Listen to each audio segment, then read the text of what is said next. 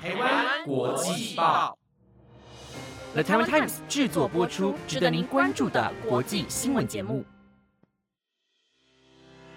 欢迎收听台湾国际报，我是婷婷，马上带您关心今天三月三十一日的国际新闻重点。各位听众朋友，大家好，欢迎收听台湾国际报。不晓得您订阅台湾国际报了吗？按下订阅按钮，您将不会错过我们最新的节目内容。另外，也邀请您赶紧追踪我们的 IG 粉丝专业，您可以在 IG 粉丝专业上面知道更多国际名人的介绍，以及每周的重点新闻整理。赶快动动手指头订阅追踪吧。首先带您关心的是，大型海运货柜轮船长次号搁浅六天后，终于在昨天三月三十号成功脱困。这起长达一周的搁浅事件，让埃及开始重新思考如何避免同样的事情再度发生。不过，由于拓宽运河的费用太过于昂贵，因此苏伊士运河管理局局长雷比就表示，目前已经排除拓宽运河的可能性。但是，埃及总统塞西也承诺会添购所有运河需要的设备。说到位于埃及的苏伊士运河，数百年来它是众多消费商品货柜船的最佳航行路线。不过，在全球暖化下，北极海的北方海路恐怕在不久的将来就会成为第二条苏伊士运河，威胁到苏伊士运河的地位。全世界约有八成的货物都仰赖货柜船只运输，而苏伊士运河如果受到阻碍，导致货物无法通行。全球包括食品、电器、卫生纸等各种民生用品都难逃冲击。不仅货品延误送达，价格也可能调涨。而这次长次号的搁浅事件虽然没有造成严重的影响，不过也让俄罗斯趁机宣传航经北极海的北方道路。根据美国网络媒体 Vox 的报道，俄国一艘商船在二月航经北方道路。这历史上首度有商船在寒冷的冬天季节通过此航线，这是因为气候暖化造成融冰数量增加，让航线三百六十五天通行成为可能。这次历史性的航行让航运产业打开了更多的可能性，同时也威胁到了苏伊士运河在航运产业的地位，有朝一日甚至会被取代。不过，区域专家也警告，未来在北方海陆日益繁忙但缺乏治理之下，各国强权的角逐势必也是问题之一。另外，北方海陆的全年通行也代表着气候暖化越来越严重，全球临近海边的国家都会受到影响。全球的贸易想要方便顺畅，全球暖化的现象也必须要克制才行。这些事情，无论是你我，都无法置身事外。在三月十九号的时候，日本瑞萨电子晶圆厂遭到了大火吞噬，至少需要一个月的时间，十二寸的晶圆产线才能再次的正常使用。但更换受损的机器可能要花费好几个月的时间。瑞萨电子是全球第三大的车用晶片制造商，在全球车用微控制器市场的市占率为百分之三十。在全球芯片短缺的情况下，这次被烧毁的晶圆厂，其中有三分之二的产能又都是开给汽车用的，可以说是雪上加霜。日本三大车厂 Toyota、尼桑、Honda 现在都准备减产来应应这次的危机，而其中能够坚持最久的是 Toyota，他们的某位主管表示，目前能确保的晶片足以支撑到六月，但接下来就是麻烦了。而这个状况预计将会对日本经济发展带来伤害，因为汽车出口占了日本出口总值的百分之十八，而汽车零件出口也占了百分之十五。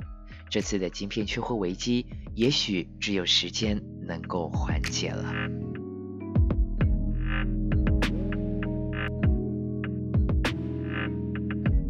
不知道听众朋友们印象中的日本有没有性别差距呢？世界经济论坛今天公布了最新的二零二一年全球性别差距报告，前五名的国家分别是冰岛、芬兰、挪威、纽西兰以及瑞典，而最后五名的国家分别是叙利亚、巴基斯坦、伊拉克、也门和阿富汗。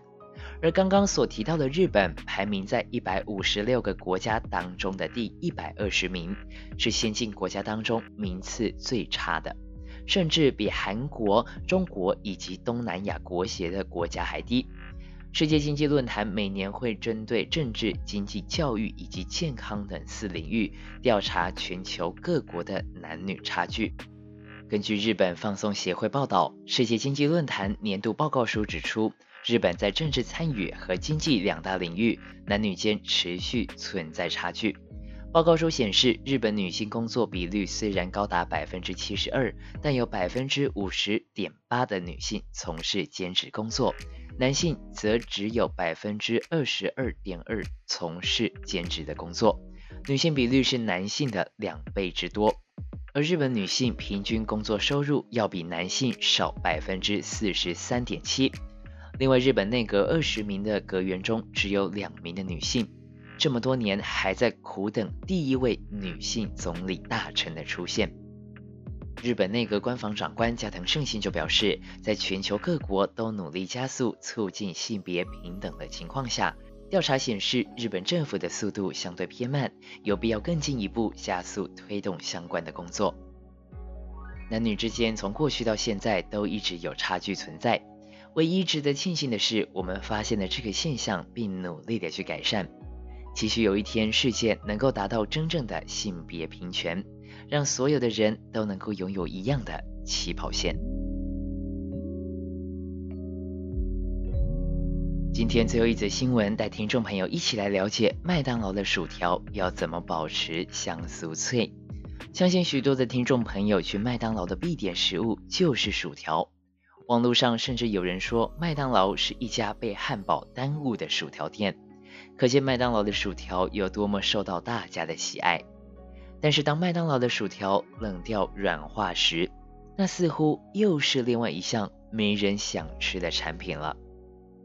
不过，高中时曾在麦当劳打工三年的悉尼广播制作人伯切特分享了一个小秘诀，让你的薯条即使冷掉，都还能保持刚炸好般的酥脆口感。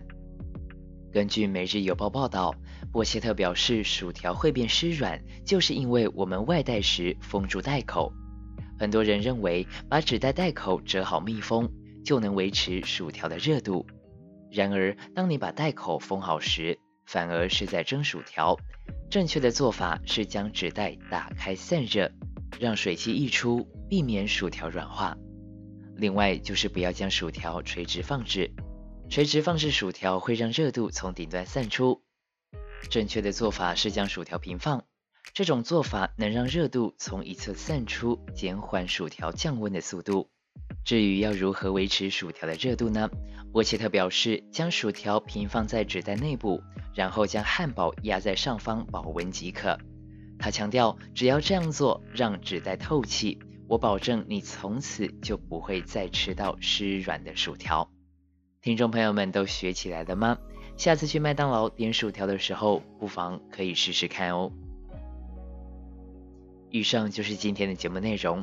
本节目由的台湾 Times 制作播出。